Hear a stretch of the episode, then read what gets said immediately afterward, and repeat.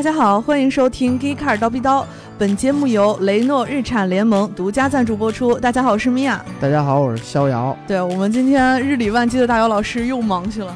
对，有两个小变化，一个是我们的这个福特金主爸爸赞助的四期，在昨天已经播完了。对，然后另外一个就是大老师今天又没在，然后他撇给了我们俩这个任务，一个很重要的任务。对对对。对，不过我们今天聊今天的节目之前呢，我们先来看一下上期的评论。好，这个上期评论有一个非常有意思的名字啊，嗯，通福克汉凯道别急淋雪。啊，这个这这名字很社会啊。对，这太社会了，这有吉沃灵宝路大神的风采。对，嗯，但是我觉得你这个不够创新。吉沃灵宝路大神已经走过这条路了，你可以换一个，你可以用每一个的最后一个字母，对不对？哎，这个对，这个挺有意思，就不不太好辨认。对，以后你再打赏我们还说 AMG 啊，因为 AMG 好说。对，这个 AMG 说啊，很久之前聊过这个福特换帅，还说呃新系 Gay Car 新进无止境，新用户名入驻 Gay Car Club，希望能看懂我的名字，很容易明白啊。这就是美国的那几个品牌中文的第一个字。秋不屑说，能把一场宫斗说的如此引人入胜，三位老师也是没谁了，支持叨逼叨。哎。对，这这次的评论基本上都是夸咱们仨的，是吗？嗯，对，但是这个必须得读啊。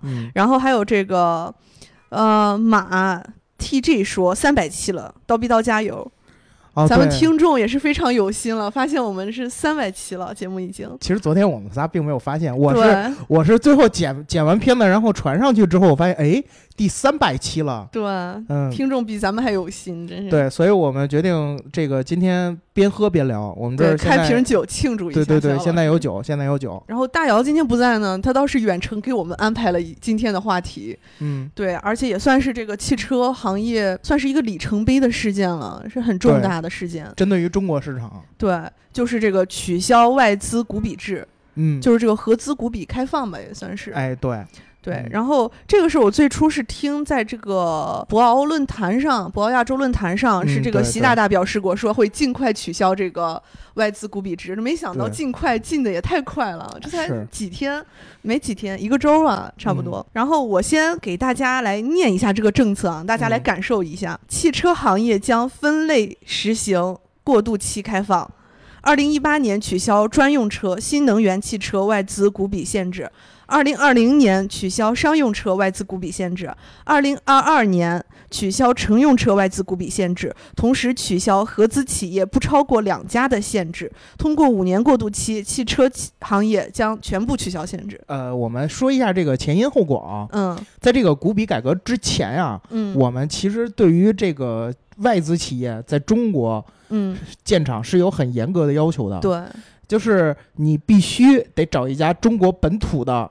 车厂来合作，然后合资的比例必须是五十五十，对，就各占一半儿。嗯，同时你还不能拥有两家以上的这样的合资品牌。嗯，所以就导致我们现在听说了很多我们耳熟能详，但是外国人听起来有点对有点蒙圈的名字：一汽大众、上汽大众。对对吧？一汽马自达、长安马自达，嗯，对吧？然后这个呃，广州丰田、广州本田，对对，然后对东风日产。是吧？对，嗯，这个是很具有中国特色的。而在国外呢，其实他们并没有这些限制。就是中国的是很容易就可以到国外去建厂，是吗？呃，就没有什么限制。中国现在基本上没有太多走出去的呢。在国外啊，我们举个例子，我们之前聊过平行进口车，嗯，我们经常会提到这个家规、美规、中东版，对吧？嗯，家规和美规的这些奔驰啊、宝马呀，其实他们并不是生产在德国的。而是生产在北美的工厂，嗯，然后在那儿生产完了之后，销售在当地的市场和其他的区域，嗯，包括我们中国，其实所有的这些进口的奔驰、宝马 SUV，也都是从这个工厂生产的，但是他们的规格是按我们中国法律要求的，然后生产的这种规格，所以我们现在很难说这个谁哪个国家的品牌代表着什么，嗯，实际上其实。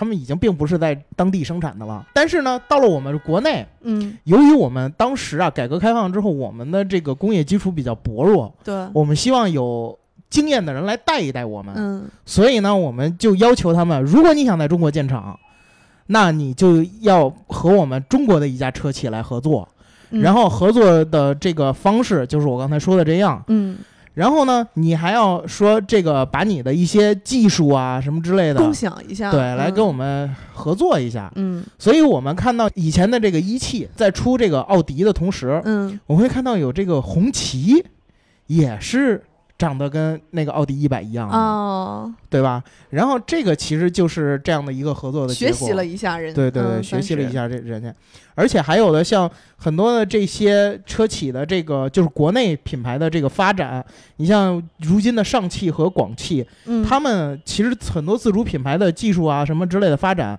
也其实跟他们之前的采用合资的形式和外国车厂合作是有密不可分的关系的。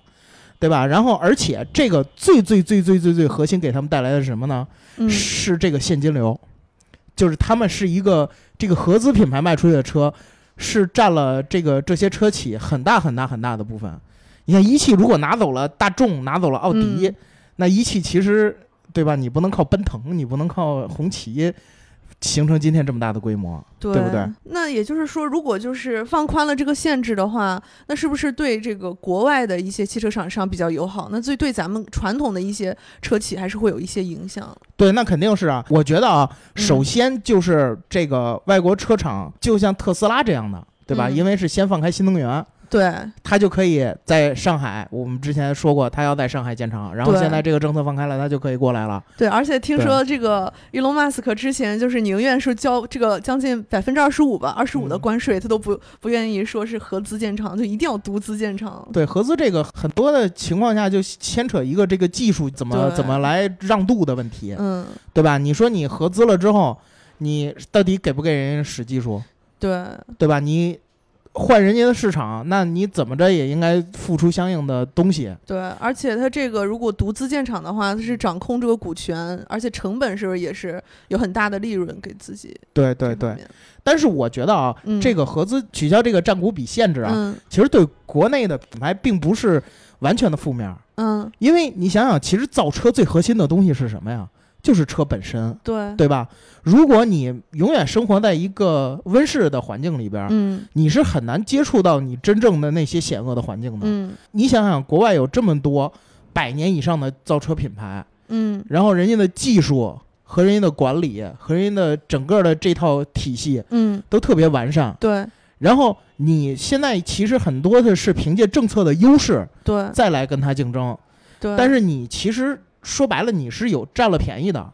对，但是如果放开了这个东西，嗯。那你还能不能正面和人家硬刚，？也就是说，咱们这些传统企业，就是在这之前，在今年之前，都是比较受照顾、受国家照顾的。就对如这国家，也就是今年放开这个政策之后，也就是给了五年，也只给了五年的过渡期，就是，五年之后，他们就要跟国外的那些厂家就是拼一拼了，算是所以呢，这个时候你就要把注意力全集中在你的产品上了。对你就要好好造车，这是最基本的。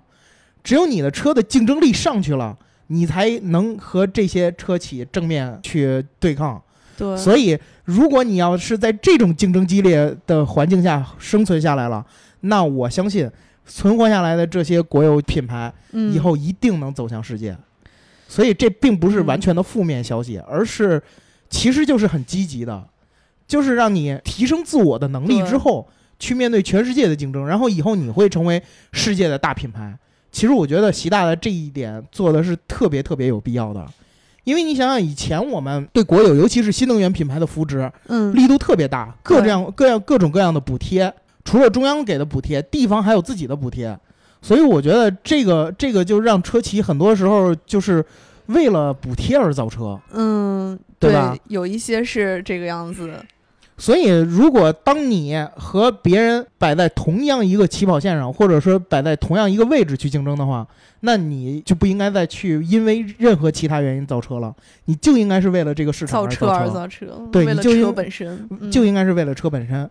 所以我很期待到那一天的时候，我们这些中国的车企可能会淘汰掉一大批，但是存活下来的这些车企一定会是那种能除了中国市场之外，在全世界哪儿都能卖得出去车的这种品牌了。对，可能会消失一批这种小车企，就那像那种大车企，我觉得应该是没有特别大的影响，比但是像那些就是资金不够，就是像那种资金不太够的那种小本土的那种车企，还是会有一定影响的。对，那肯定是的，因为资金占了很大一部分。对之前大老师也曾经说过，这个造车的门槛就是两百亿嘛，嗯，对吧？人但是人家那些大厂一进来，两百亿跟闹玩儿一样啊，对吧？是。不过这个国外厂商他想在咱们中国独资建厂，他就非常容易吗？独资建厂这件事儿，肯定也是有一定困难的吧？对我其实觉得，就是他们把事情也不能想得太简单。对啊，首先，你已经来了中国的这些，你的合资的这些厂还在，对，对吧？你这个怎么去跟人家去去聊这个这事儿？嗯，其次是你要不要重新去建立新的嗯，哎新的这些东西？嗯，然后呢，你新的这些东西在哪儿建，对吧？对。然后原来你你在合资公司那边的人，对，你怎么安排？是不是你要拆掉你合资的以前的合资公司来自己建厂，还是说，比如说我们先开放的是新能源，嗯，你再寻你再去寻求一个国内的品牌，或者你独资去建一个新能源品牌的公司，这其实有很大的这种挑战在里边儿。对，因为这个企业运营并不是那么简单的事儿，而且这牵扯到国家的政策和税务啊，什么各项的法规、法律法规，所以我觉得这个短时间之内，他们也未必真的能就是怎么说呢，在五年过渡期之间吧，嗯，可能他们也得思考很多。所以这个对于双方来说，对于中国和外国的这些车企来说，我觉得都是挑战，对。但是也都是机遇。哎，不过伊隆马斯克就人家就立哎 flag 说，今年一定要在这个中国建厂。就是有有这么一个先天优势，就是他之前并没有涉足中国的合资，哎，对，对吧？一我觉得他可能是一直在等，说等一个机会，就正好等到这个时机。我觉得他要么就是眼光特别贼，嗯，要么他就是拖延症，然后碰到了，正拖着拖着拖着，突然发现哎变天了，对对吧？我们不再需要去寻找这个了。对、呃，甭管是哪样吧，但是我觉得这次伊隆马斯克是真占到大便宜了。，对，因为你像他的这些主要的德国竞争对手，嗯在中国都已经有合资厂了，而且嗯在中国都已经是扎根很久很久很久了，嗯对吧？你像奥迪嗯，来中国多少年了？是不是？对大众来中国多少年了？你你是要真的掰走一汽这边的东西吗？对吧？对，所以这个特斯拉，我觉得真是捡着大便宜了，天时地利人和都让他赶上了。对，而且我们之前说过，特斯拉 Model 3现在进入产能地狱，嗯然后在产能地狱压的这个伊隆马斯克喘不过来气。这个时候，这无疑是一个特天大的好消息，对于他来说。真是柳暗花明又一村。对啊，你把你在中国开设一个厂，嗯。然后你享受了很多，而且我听说他是要在自贸区做这事儿，嗯，你，享受了很多这个自贸区的待遇、政策呀、嗯。什么之类的。最关键的是，你那百分之二十五的关税好像不用交了，哦，对吧？这个因为你嗯。的产品生产在了中国，是，这个我我不太确定啊，是不是这个在中国这样的情况下，这个百分之二十五的关税就不用再交了，对吧？所以我觉得上天都眷顾他，对，在每每每每当他要觉得人家觉得，哎呀，特斯拉要要要这那哥要这那哎个了，嗯，结果总有一个好消息降临到他身上对，最近特斯拉还是事情挺多的，还挺烦的感觉。对，之前不是又说什么信用评级被降了嗯呀，然后又这个建厂迟迟批不下来啊，什么之类的。但是人现在问题迎刃而解了，对，对吧？是不是咱们得以后得改买特斯拉了？对我还有一个问题啊就是我看这个政策，它的时间点就是掐的特别准。比如说，它嗯是一八年先这个取消这个新能源，然后慢慢的，它这个时间的顺序就是有什么，首先这还是突出国家要扶持新能源，嗯，对吧？你先开放了新能源，所以很多人先走新能源这一条路，嗯，然后到五年之后或者几年之后，等你汽油车再放开的时候，人家可能新能源的已经起市场主导地位已经、已经建立了。这个时候你，对吧？其实很多人也就不想再换这个当年的这些燃油车了。嗯如果站在消费者的角度上，那是不是买车就便宜了？那买车肯定便宜了，对这个还是挺好的，对吧？？之前啊，我跟大家说一下啊，嗯其实这个川普先生嗯。他设立这百分之二十五的关税，嗯，你知道最惨的是谁吗？啊，最惨的并不是那些美国企业，那是谁？他们最惨的是那些德企在美国是在北美工厂的。嗯。他们之前我看了一个调查表啊，嗯。在天津保税区这边卖的最好的这十几款车里边，嗯。大部分都是产自北美的这些德国 SUV，叉五、叉六，嗯 GLS、GLE 这些车，然后这些车你一旦加了百分之二十五的关税，你相比于中国一点优势都没有了，所以这些企业就就就很惨嘛，对吧？最先倒霉的是他们。你想想，其实你买过多少排量很大很贵的美系车？除了咱们之前这个极客评车里边测过那美领航员，对吧？但是你想想，在中国有多少人买美系全尺寸 SUV，是吧？你都买那些德系的 SUV 去，而美系的那些低端 SUV，它都是中国生产的，对吧？嗯，所以你其实这些美国车厂并没有受到那么大的冲击，反而是这帮德国人，德国，对吧？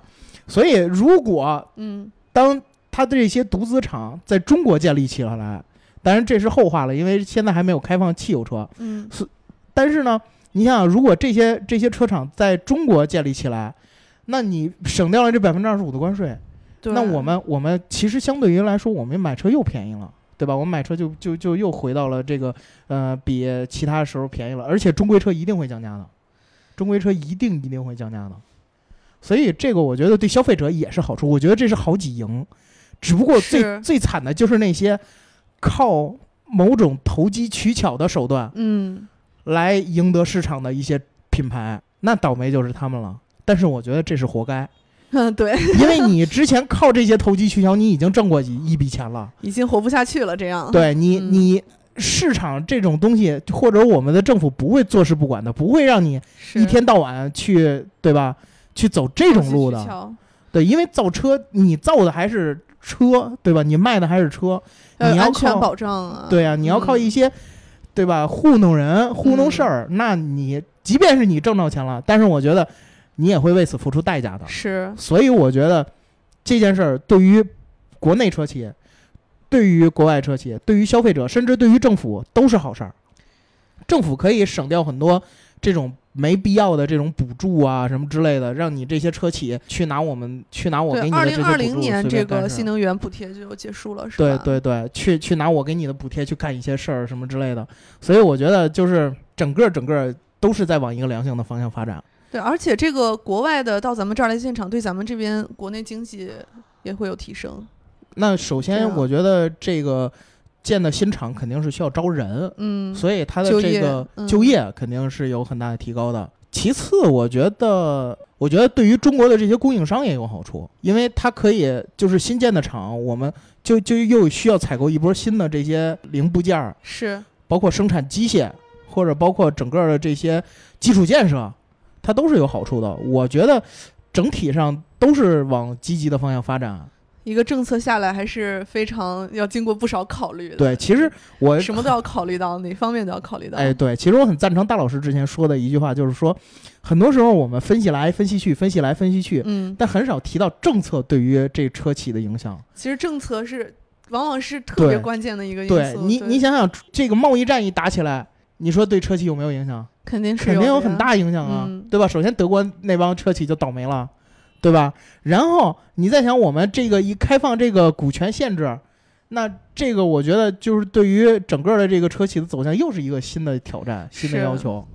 所以我觉得这事儿很可能真的改变中国市场。肯定是一个良性的发展，改变环境。嗯我觉得改变股权结构净啊什化么之类的。净化对净化市场对对净化市场了。对对，我觉得改变股权结构啊什么之类的这些，真的是一个势在必行了。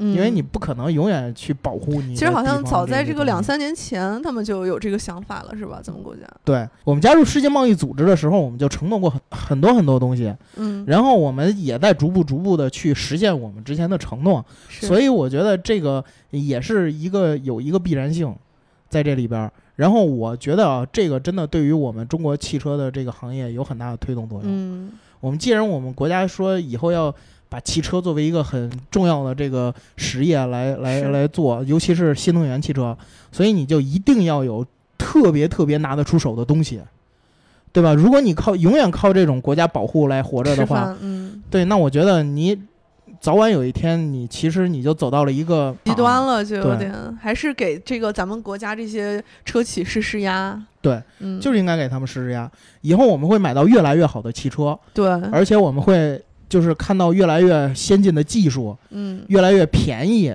对，对吧？以后汽车会像什么呢？比如说今天手机其实大家造的都不错了，嗯，只要竞争一激烈起来对我们的这个消费者就会受益很多。对，其实绝大部分人都是受益的。对，绝大部分人都是受益的，而且我觉得不受益的那帮人，那就是罪有应得。对因为这个市场就是永远就是你死我活，永远就是水深火热，对吧？你不能说哭说，哎，我现在多不容易，多不容易，没有人容易，嗯没有人容易。你永远不应该靠投机取巧的手段去、嗯去骗取这个市场。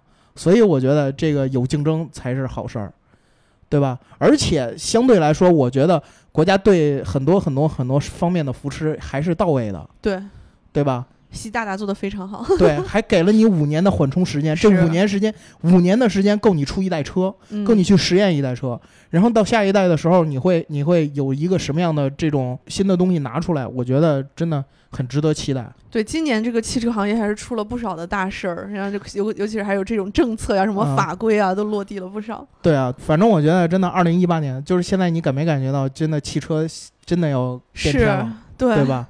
以前可能在十年前或者是五年之前，你会想到啊，今天的汽车还是那样，还是那样，还是那样，嗯一汽永远奥迪啊什么之类的，华晨宝马呀、北汽奔驰啊什么之类的这些，对，你很难预见到短短几年之后，可能以后的这些这些形式就会消失的。对，这一八年才过了，还不到半年，这对才五个五个月就出这么多。嗯，对，我觉得这个以后汽车变化会越来越大。对，然后变化也会越来越快，所以我觉得就是呃，套用一个这个以前说给足球行业行业的一句话啊，嗯这叫这是一个最好的时代，也是一个最坏的时代。嗯，那就看这个到最后对。